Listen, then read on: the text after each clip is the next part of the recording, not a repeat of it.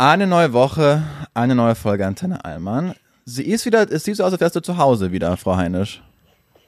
Richtig, ich sitze zu Hause schön im Konferenzsaal, wenn man ihn so nennen möchte. Und du chillst immer noch mit derselben wunderschönen Tapete, immer noch in deinem nicht vorhandenen Adults-Only-Hotel.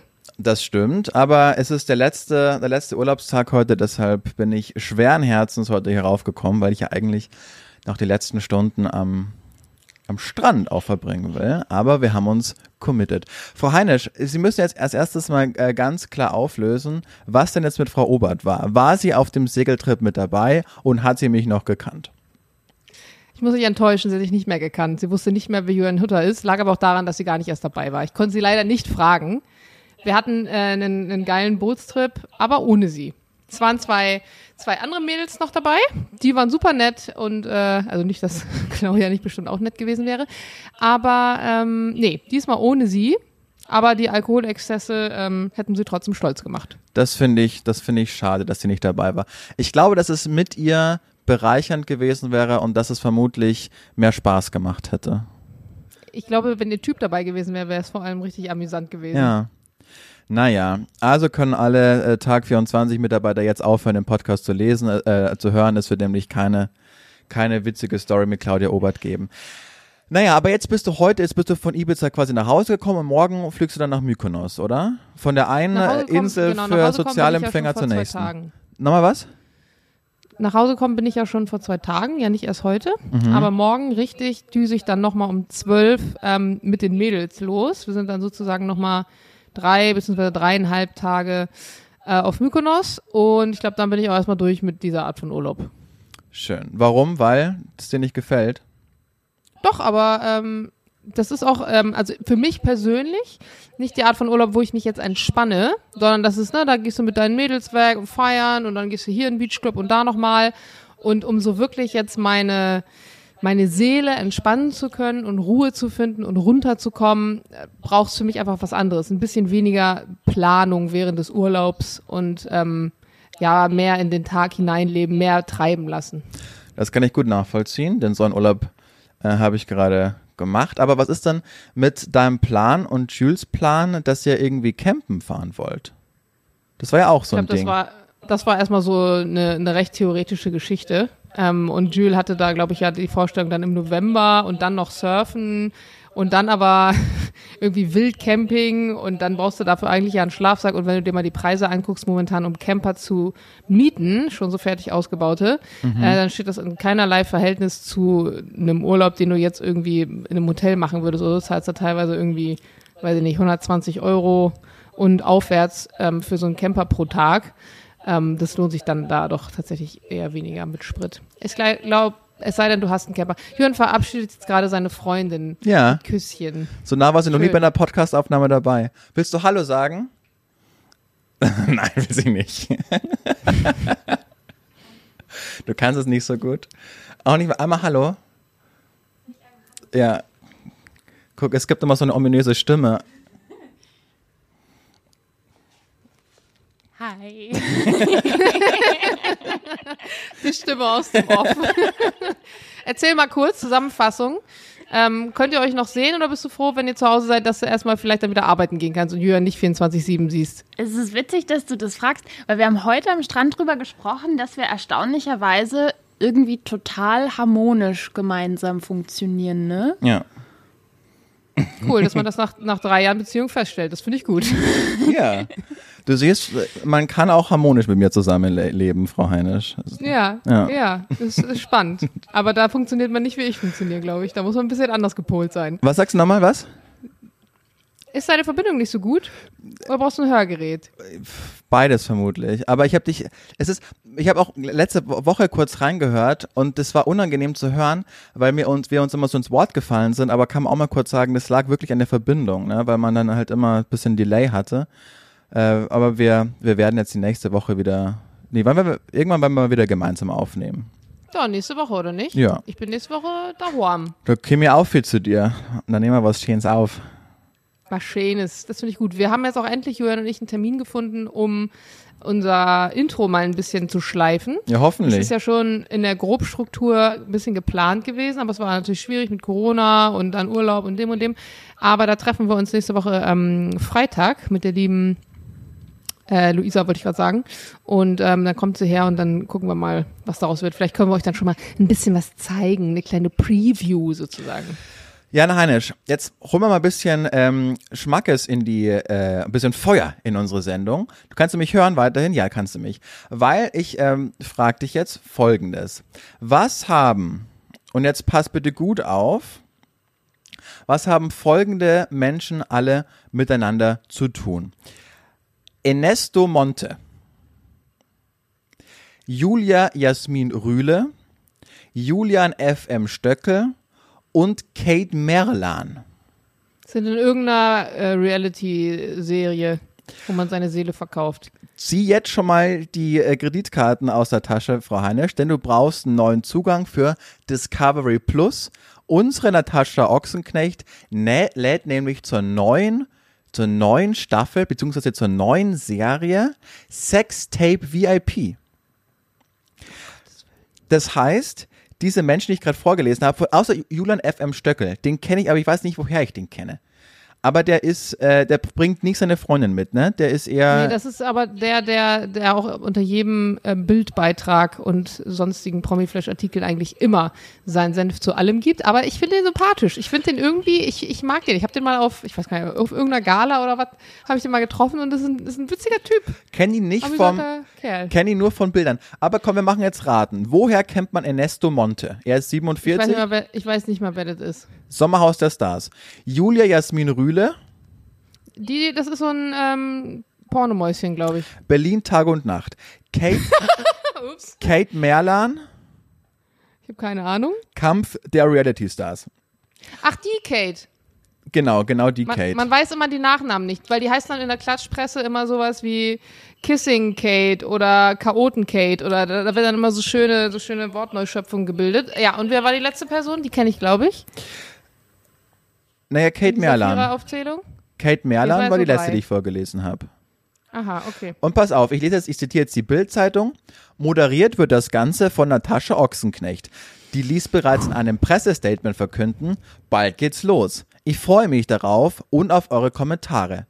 Und es wird anders, als ihr denkt. Deshalb lass es mal, wenn du das hörst, VIP Sextape, was glaubst du, was kommt dir da in den Sinn? Wie könnte die Sendung, die Staffel, die, die Serie aufgebaut sein? Was wird, was es ist wäre ja Inhalt? wahrscheinlich zu einfach, wenn man davon ausgehen würde, dass das jetzt irgendwie darum geht, dass sie alle ihre Sextapes veröffentlichen, die sie in ihrer Vergangenheit schon alle halb besoffen gedreht haben. Wahrscheinlich wird sowas sein wie, man packt irgendwie Promis zusammen in einen Loft und ähm, wird dann auf irgendeine Art und Weise da versuchen, sexuelle Spannung und somit ein neues Sextape zu erzeugen. Und dann geht es darum, wer hält dem Stand und blamiert sich nicht öffentlich und wer nicht oder irgendwie so.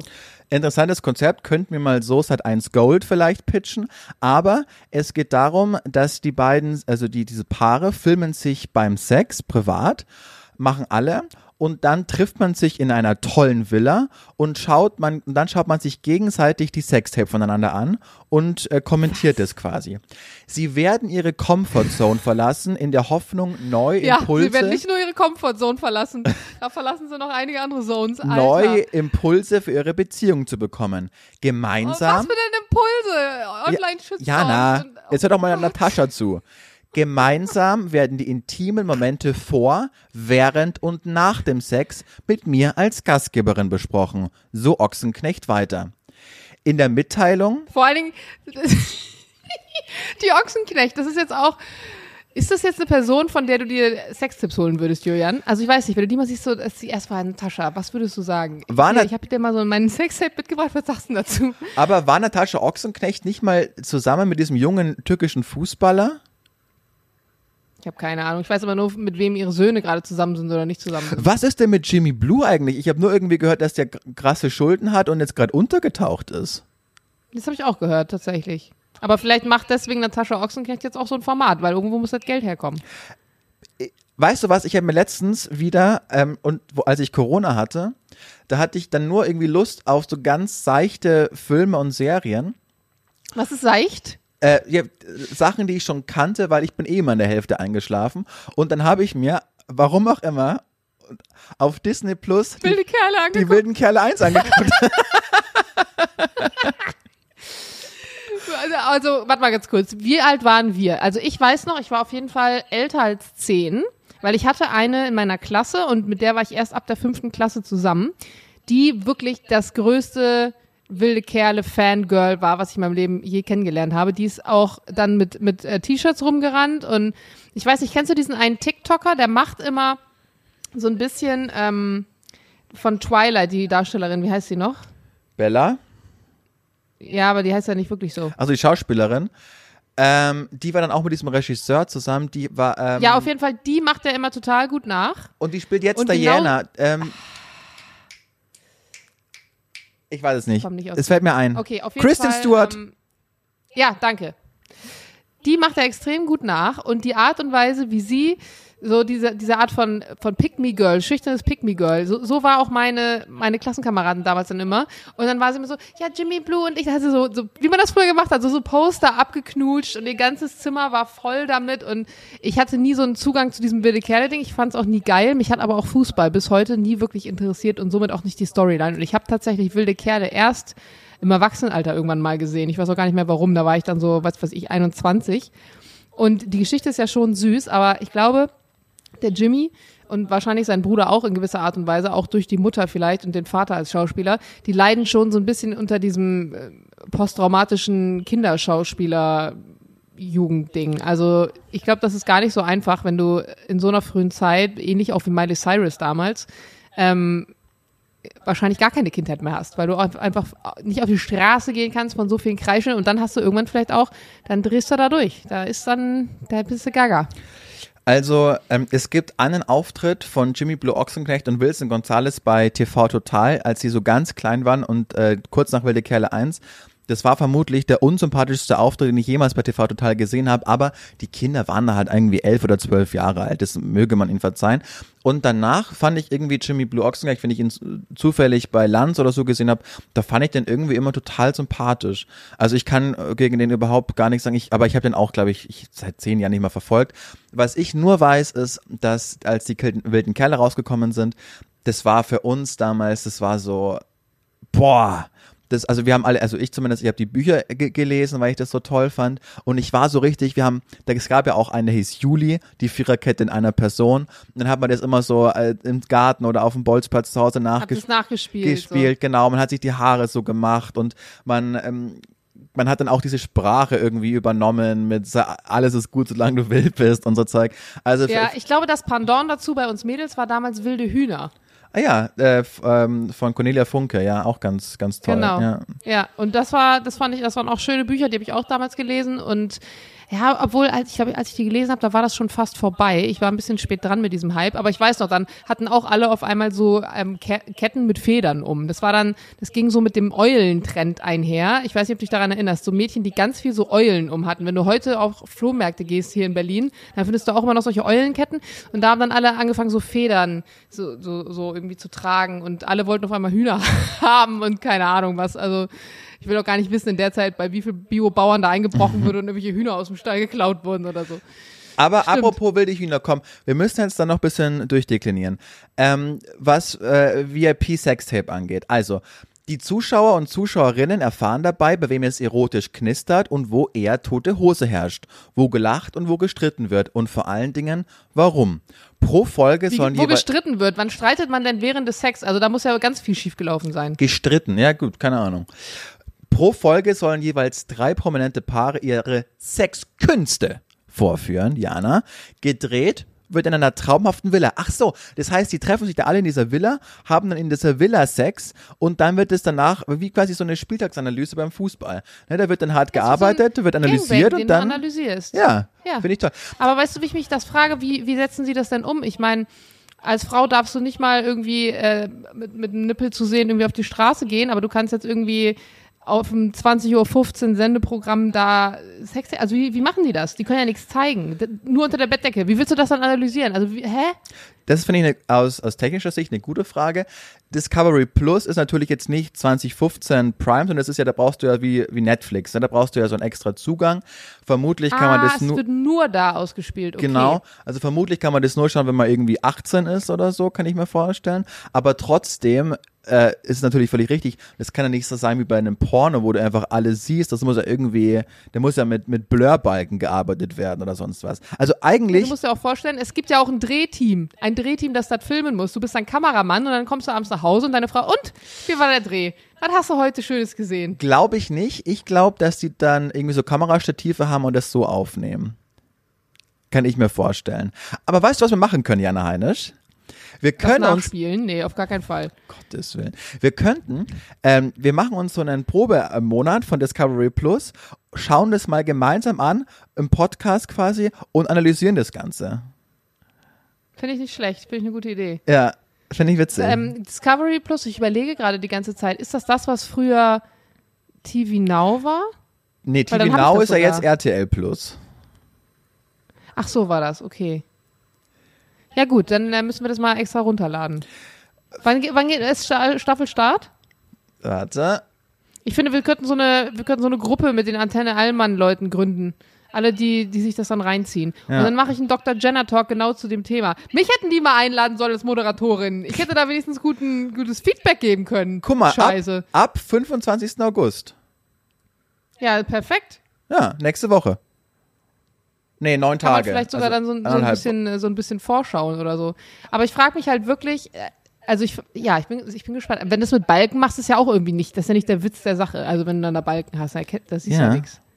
Aber welches Stadium der Prominenz muss man erreicht haben, um da mitzumachen? Also, weil Das heißt ja nicht Promi-Sextape, oder? VIP, very important people. Also P steht ja für, für Person, glaube ich. Aber du könntest, nur weil du eine sehr wichtige Person bist, musst du das ja nicht unbedingt auf die Gesellschaft ummünzen. Also du könntest auch einfach eine sehr wichtige Person in Bezug auf den Dreh von so einem Sextape. Ja, ja, aber ich sag mal, diese ganzen Reality-Stars, wie sie ja heute heißen, die machen da jetzt ja nicht mit, um sich äh, eine bessere Sexualität nach dem Dreh, äh, das also zu erarbeiten. Also ich weiß auf jeden Fall, was sie nach diesem Dreh brauchen und das ist wahrscheinlich ein besserer Therapeut. Aber die machen das ja, um jetzt in aller Munde zu sein. Das heißt, die erhoffen sich da ja einen Schub in ihrer Prominenz. Die Frage ist nur, Nee, das glaube ich nicht. Doch, glaub, warum machst du das zahlen- denn sonst? Nein, die zahlen einfach extrem gutes Geld. Obwohl das mit dem Schub, ich glaube wirklich, dass manche das so verkaufen, dass sie sagen, naja, und äh, nee, ich wollte, die meisten werden sagen, ähm, ich hab Bock auf neue Herausforderungen, ne? Das ist so der, der Standardsatz. Ich hatte, ich hatte Bock auf die Herausforderung, äh, mehr über mich selbst zu erfahren, das wird auch gerne gesagt. Und ähm, eine gute Zeit zu haben. Ich glaube, ich habe erst einmal eine Reality-Show gesehen, wo jemand wirklich ähm, gesagt hat, wie es ist. Boah, jetzt muss ich mal ganz kurz Jules was fragen. Warte mal kurz. Ich muss mal kurz, das ist jetzt wichtig für, für, für die nächste Info. ja, Wie heißt denn der Typ, mit dem du studierst? Dieser starke, dieser, Promi-Mensch. Ja.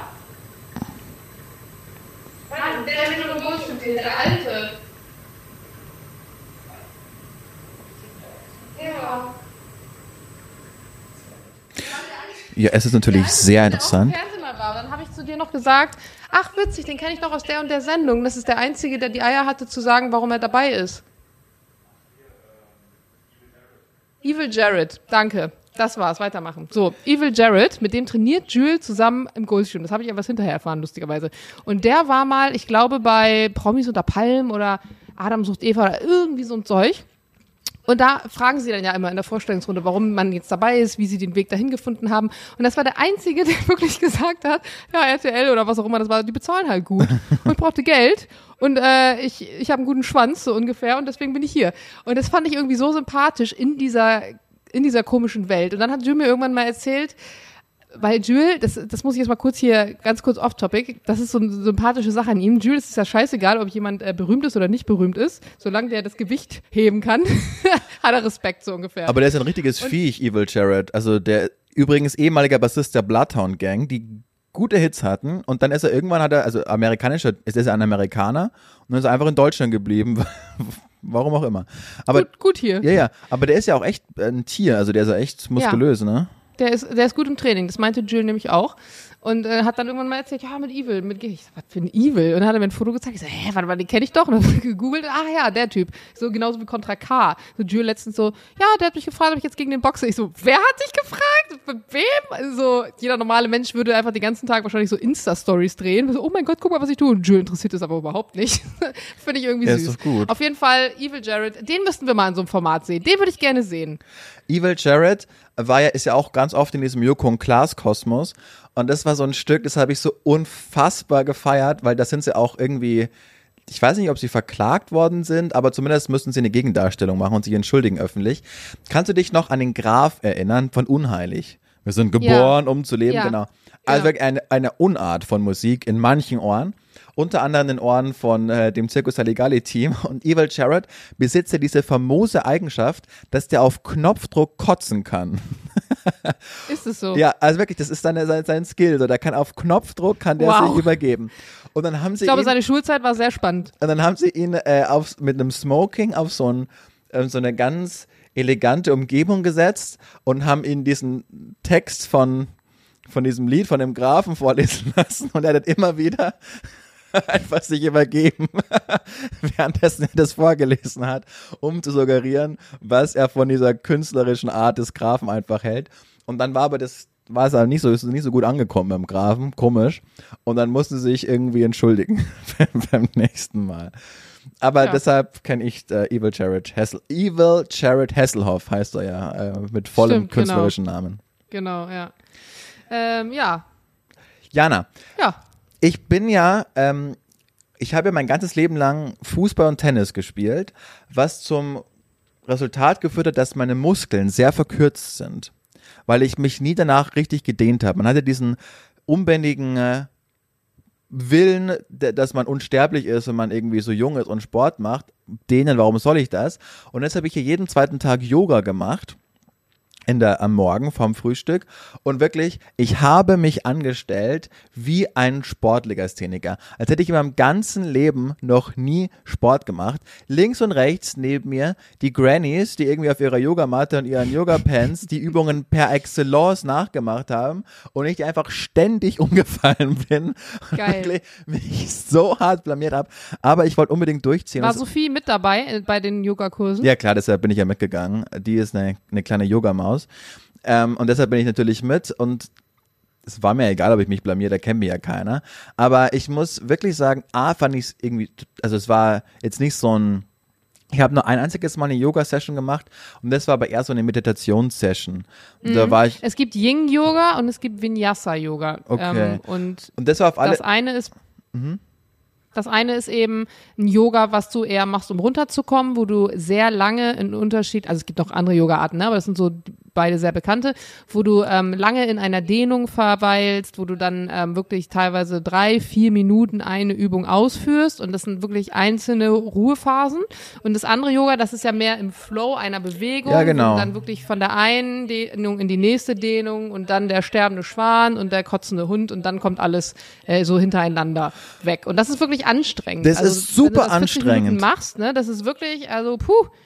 Ich habe wirklich, und es war so krass, weil das hat so Muskelgruppen in meinem Körper angesteuert, die ich noch nie, von der ich nie mal wusste, dass sie da sind, was, was zum äh, Resultat führte, dass ich äh, am Ende, es ging immer so eine Stunde ungefähr, und wirklich, also es war wirklich anstrengend. Also man hat richtig krass geschwitzt. Ähm, das mit der Granny war jetzt eine Übertreibung, also das waren halt Leute wie, wie wir beide einfach. Und das war so krass, dass zum Schluss hat mein Bein so krass gezittert einfach von dieser, von dieser Anstrengung, dass ich halt nicht mal mehr irgendwie diesen Baum oder wie es auch immer heißt, äh, machen konnte, weil ich halt einfach, mein, mein, wirklich, ich habe so, ich hatte keine Kontrolle mehr über meine Muskeln einfach, die haben, die Tiefenmuskulatur hat so gezittert. Und jetzt heute, äh, wir haben es ja jeden zweiten Tag gemacht, weil äh, the day after I wasn't able to do it so. Ähm, aber das war richtig toll und ich glaube, ich mache das jetzt weiter, weil es für meinen Rücken total gut ist und weil es halt so eine, weil ich halt so verkürzte Muskeln anscheinend habe. Also die waren alle so geschmeidig wie eine Schlange und ich wie halt so ein überfahrener Bär. Ich habe kein besseres Das ist Bild. aber so die klassische Euphorie, die man hat, wenn man im Urlaub war und ein paar Tage Yoga gemacht Klar. hat. Das ist auch so geil. Aber eben meintest du so, ah, wir haben jeden Tag Yoga gemacht. Dann sagst du so, ja, wir haben jeden zweiten Tag Yoga gemacht. Und jetzt sagst du, ich werde zu Hause weitermachen und ich sag dir, vielleicht gehst du zweimal entweder zu Hause auf die Matte oder das Yoga-Studio und dann war es das auch wieder. Weil ich habe völlig die recht. Gleiche Euphorie. Ich habe es dann auch einmal zu Hause irgendwie gemacht, so einen 15-Minuten-Kurs. War auch gut, aber man rafft sich dann doch nicht auf, weil man jedes Mal denkt, auch mit den 15 Minuten, da kann ich jetzt kann ich ja so ein Bier trinken Ja. oder was, was anderes Schönes Du hast machen. Völlig aber recht. sei getröstet, du bist nicht alleine. Jules ging es ganz genauso. Und ich meine, Jules ist ja nun wirklich einer der fittesten Menschen, die ich kenne. Bei dem ist auch das Problem, alles, was mit Arme hinterm Rücken verschränken zu tun hat, geht bei dem schon gar nicht, weil der Bizeps so groß ist und die ganze Muskulatur im Rücken, der kriegt die Arme zum Beispiel Ja. Übung hier, die kriegt er, kriegt er gar nicht hin. Ähm, und ja, da, also Stretching wird auch teilweise so extrem vernachlässigt. Jules konnte früher mal einen Spagat und äh, hat gerade auch zum Ziel, das wieder hinzukriegen. Aber gerade wenn du so viel Muskulatur hast, ist es echt schwierig dann teilweise. Kann ich mir gut vorstellen. Bei mir war es jetzt nicht die Muskulatur, die mich da gehindert hat, sondern eher die verkürzten Muskeln und Sehnen. Aber ähm, habe mein Bild über Yoga total geändert, weil das fand ich damals so diese, diese Easy-Session fand ich so nett und das war irgendwie auch entspannt. Aber ich dachte mir, naja, aber anstrengend ist was anderes. Aber das war wirklich, du, die, die gönnt einem auch keine Pause. Also du, ziehst da wirklich von einer Übung zur nächsten durch und blank und bla bla bla. Ähm, richtig toll. Bin Yoga-Fan. Bin jetzt Fan. Geil.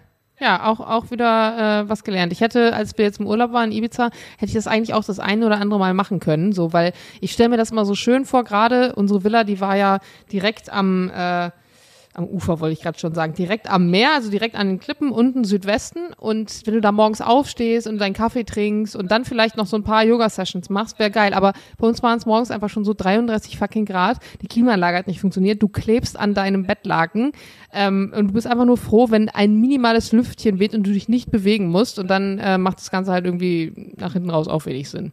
Aber finde ich schön, dass äh, du da auch dich hast überzeugen lassen von Sophie. Man soll ja auch immer mal wieder ähm, was Neues ausprobieren. Ja. Kurze Rückleitung zum äh, Sextape. Mhm. Äh, probiert ihr oft was Neues aus oder würdest du sagen, äh, ihr, ja, das ist jetzt eine persönliche Frage, wahrscheinlich wirst du sie nicht beantworten, ne?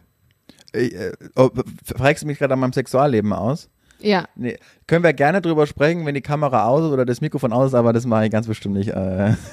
ja, aber okay. Das, ich weiß nicht, wie viel Spaß das dann tatsächlich machen wird, mit dir diese ähm, Sendung zu, zu hören oder so, weil man braucht, muss da ja auch schon so ein bisschen Input muss man da ja schon geben. Ja, wieso? Ich bin doch nicht prüde. Also ich, ich sag das ja, ich bin nur, kennst mich, meine Einstellung da, das ist mir dann natürlich viel zu privat, um das öffentlich zu sagen.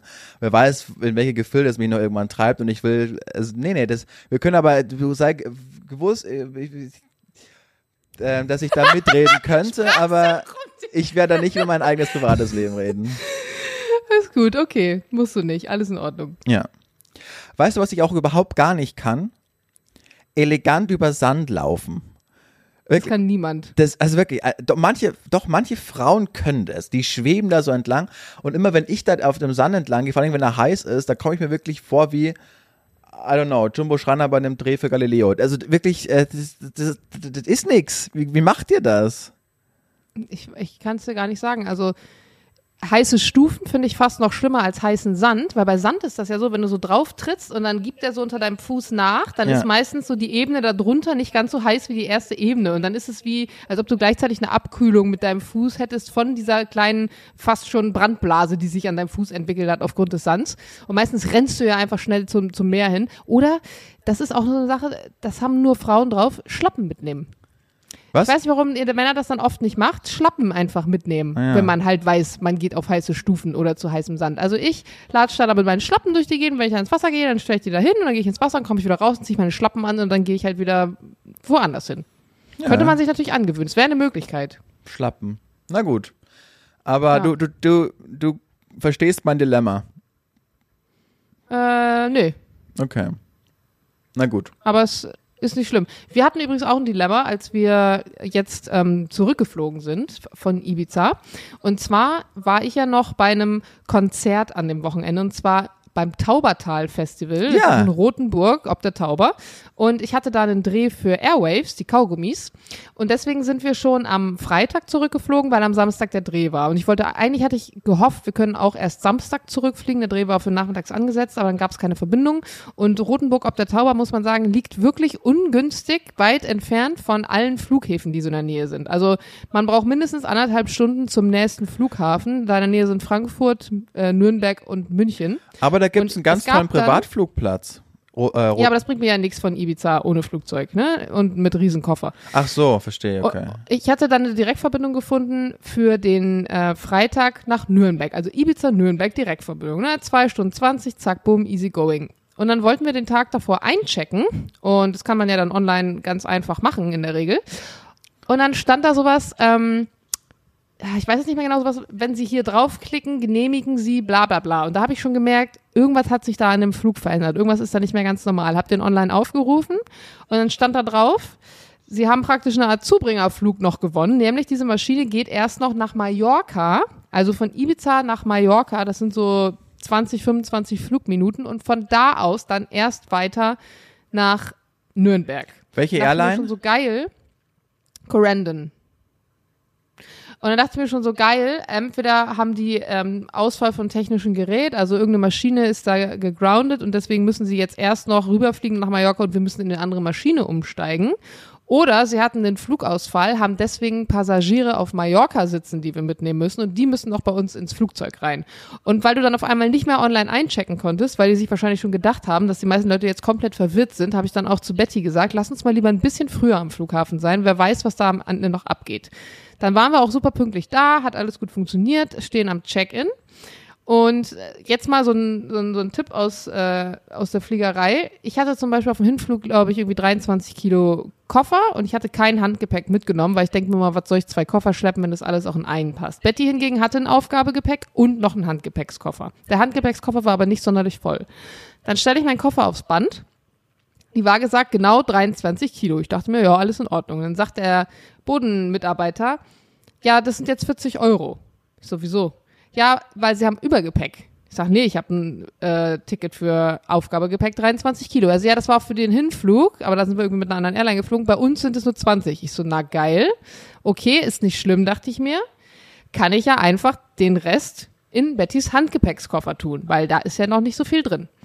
Sag ihm dann so, okay, ist in Ordnung, kein Problem. Ich räume eben, weil ich hatte ja mein Laptop und das Mikro mit dabei, das wiegt ja schon einiges. Ich räume eben ein bisschen was in diesen Handgepäckskoffer ähm, und dann passt es mit den Kiloangaben. Und dann stockt er so und meint dann so, naja, aber das dauert ja jetzt dann total lange. Und das ist nämlich das Ding. Ganz oft, weil ihr müsst euch ja, auch wenn ihr jetzt zuhört, mal überlegen, diese drei Kilo, die ich jetzt umräume von meinem großen Koffer ins Handgepäck, beide Koffer kommen am Ende an Bord. Und diese ganzen Regularien, warum man jetzt wie viel Kilo mitnehmen darf und dass man einen Aufpreis zahlt, haben wir nur damit zu tun, dass wenn jeder Passagier jetzt beispielsweise fünf Kilo mehr mitnehmen würde als alle anderen, du am Ende 200 Passagiere hast, a 5 Kilo mehr, dementsprechend das Flugzeug viel schwerer ist und viel mehr Kerosin verbraucht und auch Weight and Balance, also wie das Flugzeug ausbalanciert ist, es gibt ja zwei Holes, eins vorne, eins hinten, nicht mehr ganz hinkommt. Deswegen achten die da so strikt drauf und natürlich auch um Geld zu machen.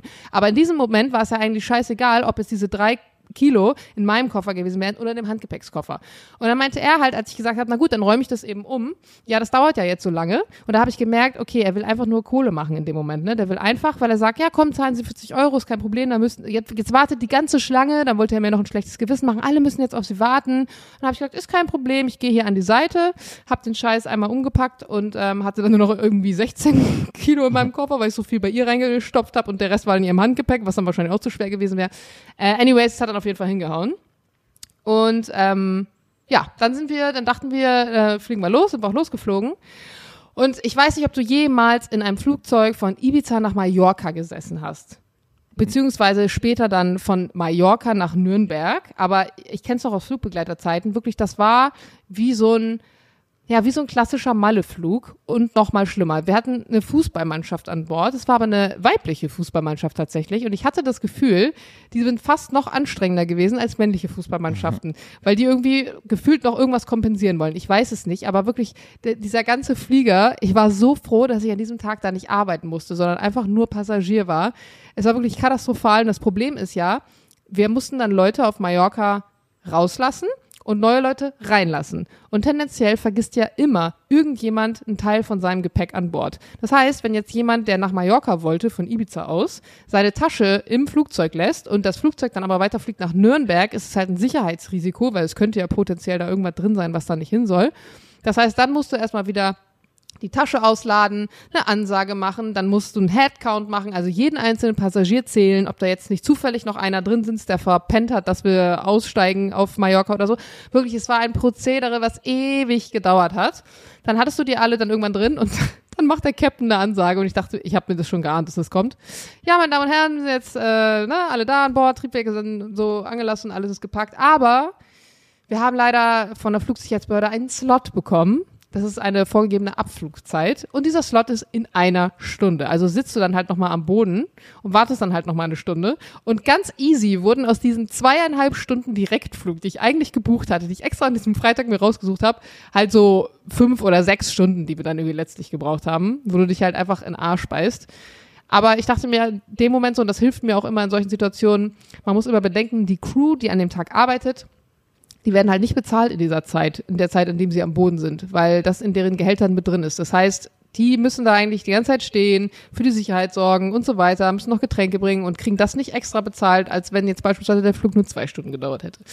Ja, long story short, war äh, eine schöne Sache und ich war auch sehr froh, als ich dann am Ende wieder in äh, äh, Nürnberg ankam und um jetzt kurz zurückzuleiten auf deinen Muskelkater, ich hatte tatsächlich nach diesem Wochenende Muskelkater in meinen Fußknöcheln. Ich weiß nicht, ob du da schon jemals Muskelkater hattest, aber das war so der Bereich, wo das Schienbein endet. Also es ist praktisch da, wo der Fußknochen ist. Und ich dachte mir nur so, wo kommt denn dieser Muskelkater her? Ich habe doch gar nichts gemacht. Und dann fiel mir ein, doch, wir haben ja am Taubertal gefeiert. Es ist tatsächlich auch in einem Tal unter einer Burg oder so einem alten Schloss. Und du musst dann nachts, wenn das Festival zu Ende ist, wieder hoch aus diesem Tal raus und das war ein richtiger Marsch. Und ich war nur so mit so Schlappen unterwegs und dann latsch mal mit zwölf Bier im Kopf so einen kompletten Berg von so einer alten Burg wieder hoch. Und Betty und ich hatten einfach beide danach Muskelkater im Schienbein. Und ich wusste nicht, dass das funktioniert. Also es ist richtig ekliger Muskelkater. Ja, kann ich nicht relaten, hatte ich tatsächlich noch nie. Aber sag mal, hast du da äh, dann im Hotel geschlafen oder im Zelt oder wie war's? Nee, wir haben äh, nur im Hotel, also was heißt nur im Hotel? Also wir haben leider nicht gezeltet, weil es war ja den, den Samstag einen Job für mich und ich musste den Sonntag schon wieder nach Hause. Es hätte sich gar nicht Okay. gelohnt für uns mit Zelt und allem. Und wen hast du gesehen Ähm, alles? das, also das Festival, muss ich sagen, da muss ich jetzt echt mal Props raushauen, war richtig cool. Ich mag das auch, wenn Festivals, Konzerte und allgemein nicht so überlaufen, also so extremst überlaufen und so weitläufig sind. Ich mag das gern kompakt, alles beisammen, nicht so weite Laufwege, irgendwie auch übersichtlich. Und ähm, ich war zum Beispiel vor drei Jahren oder so mal auf dem Frauenfeld-Festival in der Schweiz. War das in der Schweiz? Ja, doch, Ja. in der Schweiz. Und das ist wirklich riesig. Ähm, und da, wenn du dich ja, wenn du dich da verlierst, dann ist auch echt für den Arsch. Und beim Frauenfeld erstmal ganz andere Musik, also es war eher so, ne, rockig, poppig. Ähm, aber das war wirklich ähm, übersichtlich. Es gab drei Bühnen, beziehungsweise eine große Hauptbühne und noch zwei so kleinere und viele coole Essensstände, muss man auch wirklich sagen. Und ich war überrascht. Ich hätte niemals damit gerechnet, aber wir wurden so unfassbar oft angesprochen und erkannt. Also es war, ähm, ich glaube, ich wurde seit acht Jahren nicht mehr so oft angesprochen und erkannt. Es war tatsächlich das eine Mal so, wir wollten irgendwie aufs Klo um 19 Uhr, weil um 20 Uhr der nächste Act anfing. Und das, der, der Weg von diesem Bierwagen, an dem wir da in dem Moment standen, zum Klo sind ungefähr, ich würde mal so sagen, 250, 300 Meter. Und wir haben 40 Minuten gebraucht. Weil wirklich jedes Mal, wenn jemand ankam, ein Foto wollte, ein Gespräch angefangen hat, haben das Leute gesehen, uns erkannt, die nächsten wollten ein Foto machen und es hat wirklich, es hat sich so lang gezogen und ich dachte mir nur so, Alter, wir werden einfach nie an diesem Klo ankommen, geschweige denn pünktlich wieder zurück zum Act sein. Aber es war auch cool, weil man natürlich irgendwie dann viel im Austausch ist mit Leuten, die dir schon lange folgen und das Spannendste finde ich tatsächlich, wenn du solche Leute dann triffst, und die vielleicht das Foto, was sie mit dir gemacht haben oder so hinterher auf Instagram hochladen und du dann siehst, welcher Account zu dieser Person gehört. Also wenn du dann das, diese Verknüpfung schaffst, dann ist es irgendwie so, ach krass, das war jetzt die Person, wo der Vater damals in Einsatz musste, da hast du mit ihr über Afghanistan geschrieben und dann ist das und das passiert und normalerweise hast du das ja nie. Wenn ich eine neue Nachricht kriege in meinem Postfach, dann lese ich ja auch in der Regel nur diese eine Nachricht und nicht nochmal den kompletten Chat, den man vielleicht in drei Jahren schon geschrieben hat. Das heißt, man sieht Personen nie als ganze Person, sondern immer nur als diese einzelnen Nachrichten, als diese einzelne Meinung. Und die Person wiederum, die kennt ja dich und die weiß, was du ihr immer in der Vergangenheit geantwortet hast, die die hat sozusagen die Möglichkeit, dich auch jedes Mal, also so ihr Bild, was sie von dir hat, zu erweitern. Und du wirst immer klarer für sie und immer greifbarer. Und du hast dieses Erlebnis aber nicht. Und das ist ganz komisch, glaube ich, auch für Leute, wenn sie dich dann ansprechen und versuchen, mit dir ein Gespräch zu führen. Und du ja gar nicht so reagieren kannst auf irgendwie alte gemeinsame Erfahrungen, äh, soweit man das Erfahrungen nennen kann, sind ja nur Chats am Ende des Tages. Und deswegen ist es immer cool. Ich bin immer großer Fan davon, wenn dann Leute diese Fotos hochladen, weil ich dann immer sehe, crazy, das ist die Person und die hat die und die Meinung gehabt und dann hat man irgendwie so das Gefühl, man hat äh, jemanden aus seiner Community besser kennengelernt. Und hatte ich jemand auf dem Podcast angesprochen? Nee, Schade. So einen Impact hat er dann äh, offensichtlich doch noch nicht. Äh, es gibt ja auch Leute, die da auch echt so dann ein bisschen grenzüberschreitend werden. Ne? Also die wirklich 90 Prozent der Erfahrungen waren positiv, aber es gab auch so zwei, drei Situationen, wo Leute dann wirklich dir ähm, extrem, als ja mal am Arsch kleben. Also die weichen dann halt nicht von deiner Seite. Ich meine, der normale Talk ist halt so, ach hi, Jana, krass, dass du hier bist. Ja, hi. Ach wow, wie kommt ihr denn zum äh, Taubertal? Das ist ja witzig. Können wir ein Foto zusammen machen? Machst du ein Foto zusammen? Boah, ja, du trinkst auch ein Bier, das ist ja cool, ja, wir gehen gleich zu dem und dem Act und super nice und ja, habt noch ein schönes Wochenende, hat mich sehr gefreut, dich zu treffen, ich feiere dein Content. Das dauert so anderthalb Minuten. Und dann gibt's aber Leute, die wollen dann in dem Moment gefühlt mit dir befreundet sein und die laufen dann neben dir zum Klo noch und ach ja, ich komme mal mit in die Richtung, da wollte ich auch gerade hin oder setzen sich dann neben dich. In die eine Situation, dann saßen wir so, es ist ja in so einem Tal am Hang und haben dem einen Act gelauscht und dann kommt jemand so von oben so runtergeslidet, stoppt so neben uns. Ach krass, ihr seid doch die und die. Und der saß dann da eine halbe Stunde und ist auch nicht, ist auch nicht mehr weggegangen. Und äh, hat dann zum Beispiel irgendwann angefangen, ähm, an Bettys Haaren so rumzuspielen, Gott. ohne zu fragen. Und da hat Betty dann gesagt, kannst du bitte nicht meine Haare anfassen? Und das ist eigentlich so, ich habe auch schon mal mit ihm geschrieben, das ist auch ein netter Typ, der hat aber auch schon drei Flaschen Wein intus. Und ganz schnell verschwimmen da so Grenzen, wo du merkst, dass Leute einfach nicht mehr diesen Abstand wahren können. Und das finde ich dann, das ist dann immer, ist irgendwie immer schade und das resultiert halt genau daraus, dass Leute denken, sie kennen dich, sie sind vielleicht mit dir sogar irgendwie auf eine Art befreundet, weil sie oft mit dir kommunizieren, aber in Wahrheit hast du gar keinen Plan, wer das ist und hast auch keinen Bock, dass dir irgendwelche Fremden in deinen, in deinen Haaren rumwuseln. Ich hatte vorm Urlaub hatte ich einen äh, coolen Moment. Da war ich beim Italiener unten und dann hat mich jemand auf dem Podcast angesprochen. Äh, es waren, schätze ich, war so 20 oder so. Meinte, das ist ja witzig, dass man dich hier trifft und äh, cooler Podcast und ciao. Fand ich nett. Ja, Ja. das sind nur gute Erlebnisse. Aber dann war aber alles gut bei euch. Hey, und, und, und hattet ihr Perlen im Gesicht? Nee, bin ich ja gar kein Fan von.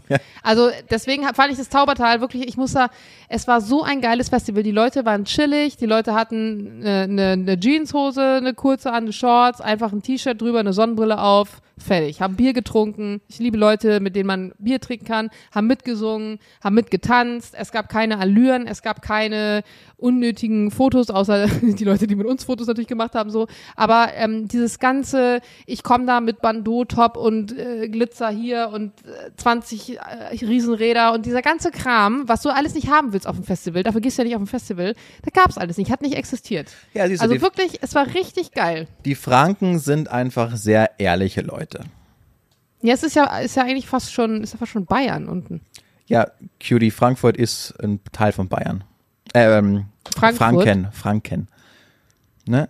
Franken ist ein Teil von Bayern. Aber ist Rotenburg denn Franken? Ja, Rotenburg ob der Tauber ist doch Franken. Ist doch, ja, weiß ich doch nicht, ich komme doch nicht daher. Keine Ahnung. Habe ich Frankfurt am du musst Anfang es ja gesagt? wissen, du kommst aus München, also wirst du es wissen. Ja, ich bin mir auch ziemlich sicher. Frankfurt, äh, warte, ähm, äh, sag nochmal, wie heißt's? Es ist so sicher, dass du jetzt googelst. Ja, ob der Tauber. Rotenburg ob der Tauber. Ich habe übrigens ganz viele gefragt, als ich das ähm, in meiner Story geteilt habe, ob das das Rotenburg ist, wo der, ich wollte gerade sagen, der Veganer herkommt. nee, Veganer war er nicht. Ja, Der, warte kurz. Ähm, der Menschenfresser.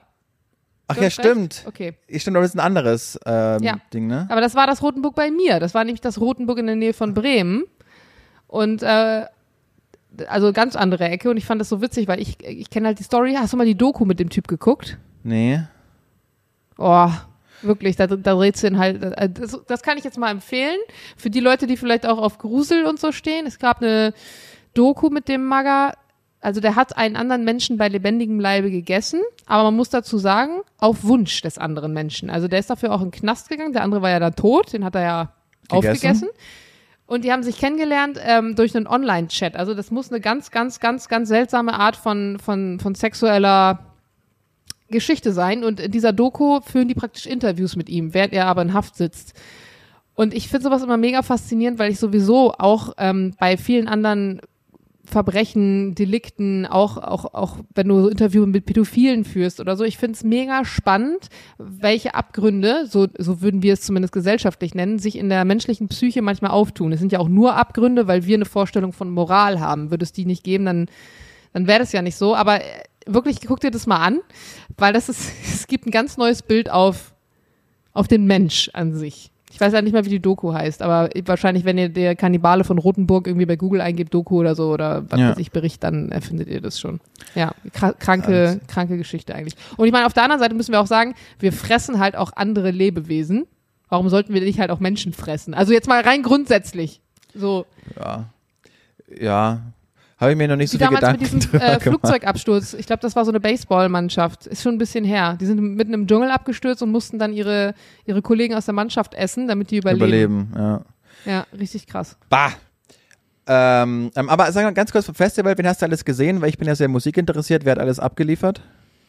Also die beiden äh, Hauptacts waren, äh, Acts, ja, Acts an dem Abend waren ähm, äh, die SDP? Band. Mega Jungs. Schon interviewt. Ja, mega Jungs. Ich, Super und, Jungs. Witzige Info dazu. Ich habe irgendwann mal, äh, saß ich mit Freunden, auch mit denen, mit denen ich jetzt auf Ibiza war, mit den Jungs, saß ich äh, im Restaurant und dann wurde der Tisch erweitert. Ne? Dann trifft man noch den und den und dann setzt man sich zusammen an den Tisch und schnackt. Und da habe ich an dem Tisch Vincent kennengelernt. Und, ich, und Vincent war ein äh, cooler Typ, mit dem habe ich mich übers Fliegen unterhalten. Der wollte auch einen Flugschein machen und so. Und dann habe ich den irgendwann, was machst du denn eigentlich beruflich? Wie gehörst du hier zu der Konstellation? Dann meint er so, ähm, ja, ich kenne Moritz. Moritz ist unser Kumpel, der ähm, damals diesen Spruch gebracht hat, du weißt schon, wer ich bin. Du weißt schon, wo ich arbeite, genau. Und ähm, ich komme auch aus dem, aus dem Musikbereich und ich mache auch so ein bisschen Management. Ich so, ah ja, spannend. Und er so, ja, ich singe auch selber. So. Irgendwann gucke ich so beim Fernsehen, sing meinen Song das Tauschkonzert, denk so, hä? Ja, stimmt, da die dabei. Guck da so, ich so, hä, Vincent? SCP die Band und ist in dem Moment habe ich begriffen, dass es einfach Vincent von SCP die Band Vincent ist und ich wusste einfach nicht, dass es seine Band ist und ich meine, die spielen vor so vielen Leuten und ich schreibe ihm so, ich sag, Dicker, willst du mich verarschen? Du hast mir gesagt, du singst ein bisschen. Du bist einfach der fucking Frontman und Sänger von dieser Band, weil ich kannte nur die Songs, aber ich bin generell niemand, der sich oft Musikvideos oder sowas reinzieht. Also ich kenne immer die Stimmen, aber ich kenne nie Gesichter dazu. Und ich habe den jetzt das erste Mal tatsächlich auch da live erlebt. Mega witzig eigentlich.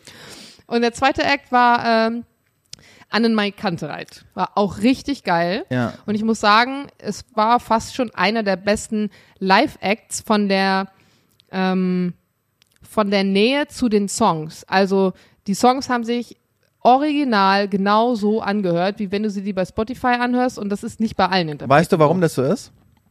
Bei einem Mike Kantereit, weil deren Produzent ähm, Moses Schneider ist und der hat sich darauf spezialisiert, dass der Bands aufnimmt äh, und zwar live. Das heißt, äh, normalerweise ist es so bei Studiobands, da nimmt dann der Schlagzeuger seine Spur auf, dann kommt der Gitarrist, dann kommt der Bassist und du musst als Band unglaublich gut funktionieren, wenn du quasi dich die, die, die, die nehmen quasi einen Song auf und zwar spielen alle gleichzeitig und das wird dann aufgenommen. Und äh, Schon- Moses schon Schneider hat kapiert, sich ja. da eben genau äh, darauf spezialisiert. Der hat auch ähm, äh, Olli Schulz nimmt auch auf, eben die Jungs von Annemai Kantereit und vor allen Dingen äh, Tokotronic, glaube ich, hat er auch äh, so geschafft.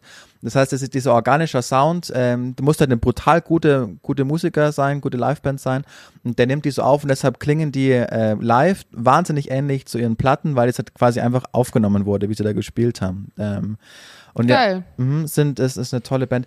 Die habe ich noch nie interviewt, aber wie gesagt, STP und ich glaube Doug, also STP sind ja nur, bestehen aus zweien, ähm, Vincent und Doug und ich glaube Doug ist das größte Viech, neben dem ich jemals gestanden habe.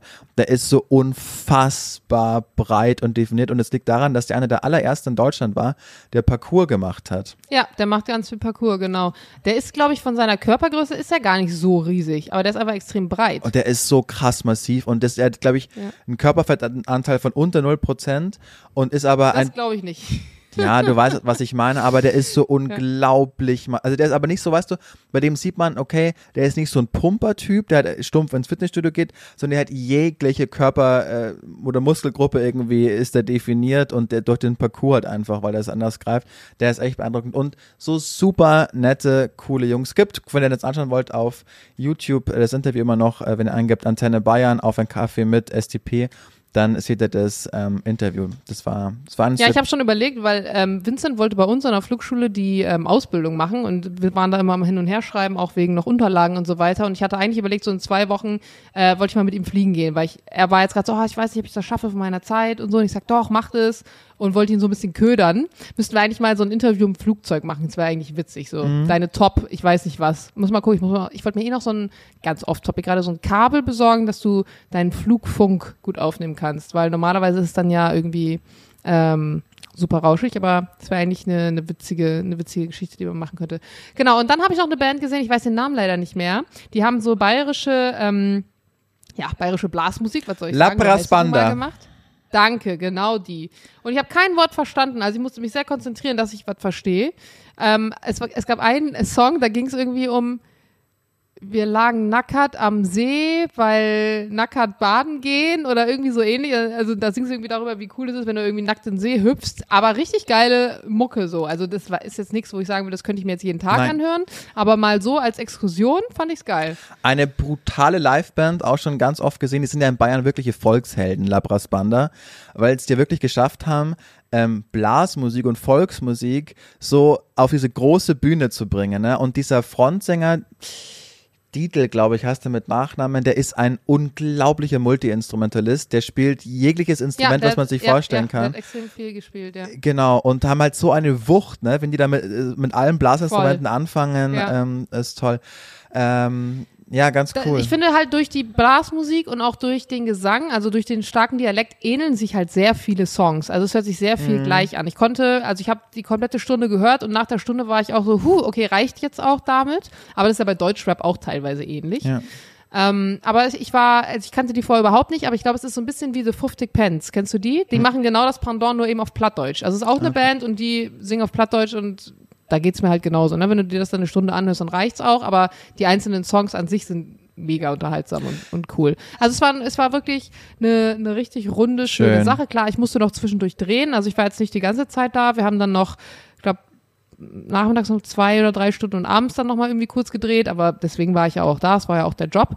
Aber so vom, vom Groben und Ganzen, wenn ich mir jetzt überlege, ich hätte dann irgendwie noch ein Zelt gehabt und wäre noch einen zweiten Tag da gegangen, hätte ich es hätte richtig cool gefunden. Naja, dann war es zum Glück ja bei dir so ein bisschen versöhnlicher Abschluss, nachdem die Ibiza-Reise nicht ganz so nach deinem Gusto Das, war. das Allerwitzigste mit Ibiza war einfach, wir haben ja hochgeladen den Donnerstag. Dann habe ich, saß ich nachmittags noch am Pool und habe eine Insta-Story gemacht, so die Folge ist jetzt online, während die anderen gerade oben waren und sich fertig gemacht haben. 20 Minuten später komme ich hoch, stehen alle vier Jungs vor meiner Tür. Äh, Jana, wir müssen mal mit dir reden. Ich sag, ja, was denn? Ja, wir haben gerade den Podcast gehört. Witzig. Und wir sind überhaupt nicht einverstanden mit der Darstellungsweise, wie du das hier kommuniziert hast. So, gefällt's dir einfach nicht? Und dann musste ich erstmal den Jungs dann, Doch. ja, so mit Claudia Obert, ich sag, na ja, mit Claudia, das ist war schon vorher Thema und so weiter und so fort. Die haben sich wirklich, die waren richtig so persönlich enttäuscht. Aber die wissen wahrscheinlich ja auch nicht, wie wir, also so unsere Art, wie wir dann über Sachen sprechen, ne? Und auch so das teilweise überspitzt darstellen. So. Also nochmal, Jungs, falls ihr das jetzt gerade hört, es war ein cooler Urlaub. Danke für die Möglichkeiten. In Wahrheit zwinker ich Julian gerade doppelt zu. Nein, Spaß. Es war wirklich cool.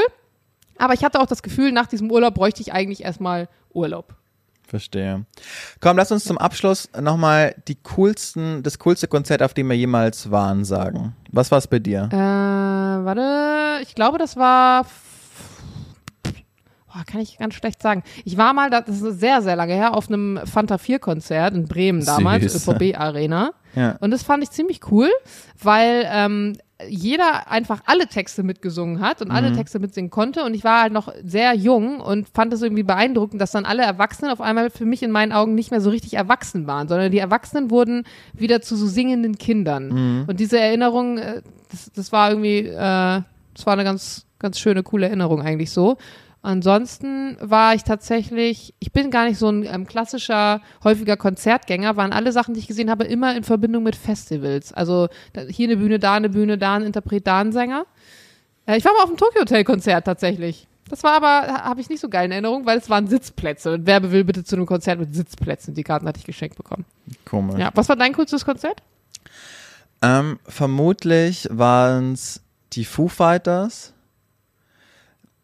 Ähm, weil das war äh, im Zuge auch eines Festivals Keemsy Rock und da war ich am Jahr vorher schon und meine absoluten Helden Blink 182 haben da gespielt und es war ein absolutes Scheißkonzert. Die hatten, ich weiß nicht, ob die sich gestritten haben vorab, aber äh, die hatten wirklich offenkundig keine Lust da zu spielen und auch Mhm. Punkt nach anderthalb Stunden sind die von der Bühne runter, keine Zugabe mehr, gar nichts.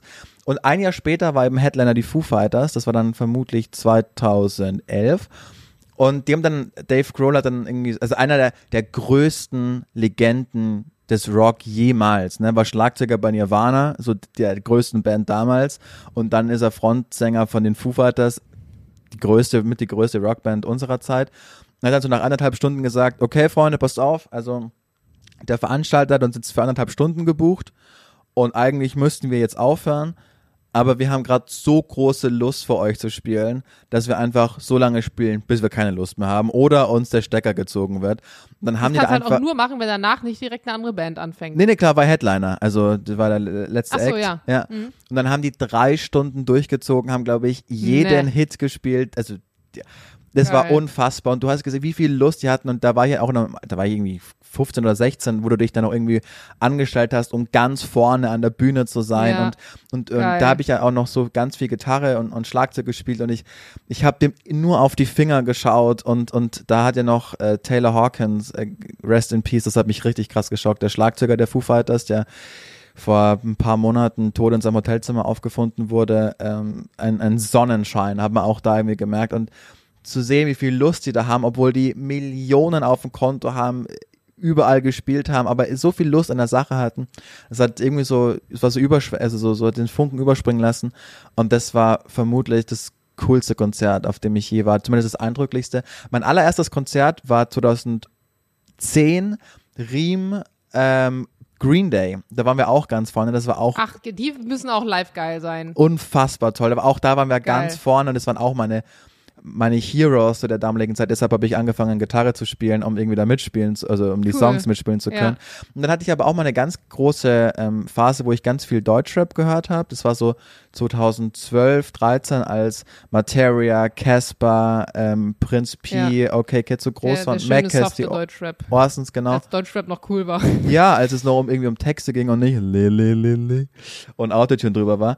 Ähm, und da war ich auch auf ganz vielen Konzerten und Meckes, äh, der hat so Gitarrenkonzerte gespielt und auch so kleine Venues, ein Teil der Orsons, der war auch immer fantastisch live. Also ich habe schon viele Konzerte gesehen, aber natürlich wegen Corona Warst du schon mal auf einem Pink-Konzert? Da will ich immer noch mal hin. Ich Nein. glaube, das muss geil sein. war ich noch nie. Ich freue mich jetzt ganz arg. Seit zweieinhalb Jahren warte ich drauf. Mein absoluter Lieblingskünstler Bonnie Ware. Ähm, da, da haben wir wirklich, das habe hab ich von Sophie geschenkt bekommen zu meinem 25. Geburtstag. Jetzt wäre ich 28 äh, in einem halben Jahr und dann findet das Konzert endlich statt, weil es wegen Corona immer verschoben wird.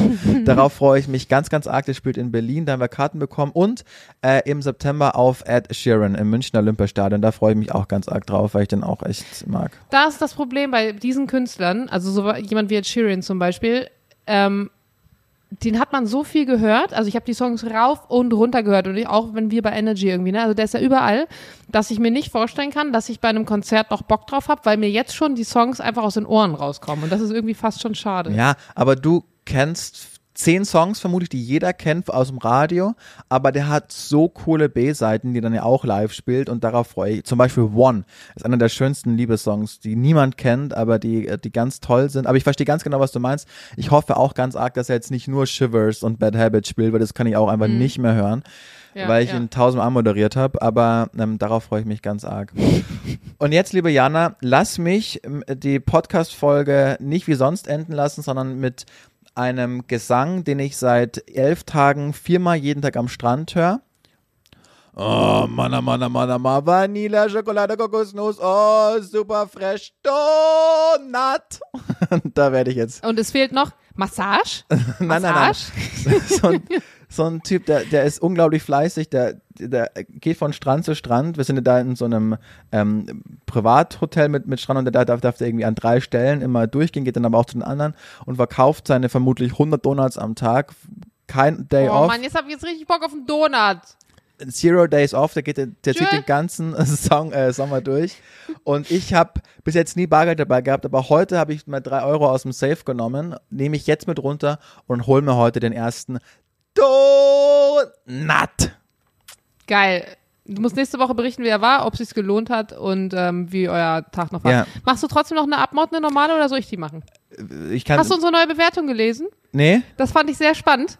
Das, ich dachte mir nur so, wie, wie passt das denn zusammen? Warte mal, da muss ich sie jetzt noch mal ganz kurz raussuchen, weil ich mir schon gedacht habe, A, wirst du dich drüber freuen und B, ähm, habe ich mir gedacht, das ist irgendwie, ist irgendwie lustig. Ähm, und zwar schreibt jemand, Liebe Jana, lieber Julian, habe euch im Urlaub mal zugehört. Meine erste Folge war die Streitfolge. Und ich bin so begeistert. Ja. Höre euch beim Kochen, Aufräumen oder Staubsaugen und ich liebe euren Podcast so sehr. Mittlerweile höre ich tatsächlich auch keine anderen Podcasts mehr. Und dann dachte ich mir so geil, wenn jemand mit der Streitfolge anfänängt und daraufhin so begeistert ist, das wird auf jeden Fall jemand sein, der bis zum Ende dran bleibt. Denke ich auch. Wie, wie nennen wir die Folge noch zum Abschluss? Ich wäre für Sex-Yoga Das- Männer, Männer, Männer, Kokosnuss oder so ähnlich. oder Sex-Yoga. Ja, Sex-Yoga finde ich auch nicht schlecht. Zieh dir mal. Nee, oder, oder einfach Sextape. Ohne das Yoga. Sagen wir, wie es ist. Oder VIP-Sextape. VIP-Yoga-Sextape. Nee, das ist zu viel. Komm, wir machen Sextape. Okay. Gut. Oh, Mann, oh Mann, oh Mann, Vanille, Wecker, Gott, Stress, Stressella. Oh, Mann, oh Mann, Fresh Donut. Tschüss. Sagt uns, dass es uns gibt. Ah, ja, Lasst fünf Sterne da. Wir Genau. haben es ganz arg lieb. Freunde, wir wissen, Der wisst. Bescheid. Jana hat's gesagt. Fünf-Sterne-Bewertung freuen wir uns. Kommentare lesen wir alle. Sagt, dass es uns gibt. Teilt uns. Wir haben euch lieb. Diana. Und der Julian. Mann, oh Mann, Mann. Tschüss. Tschüss.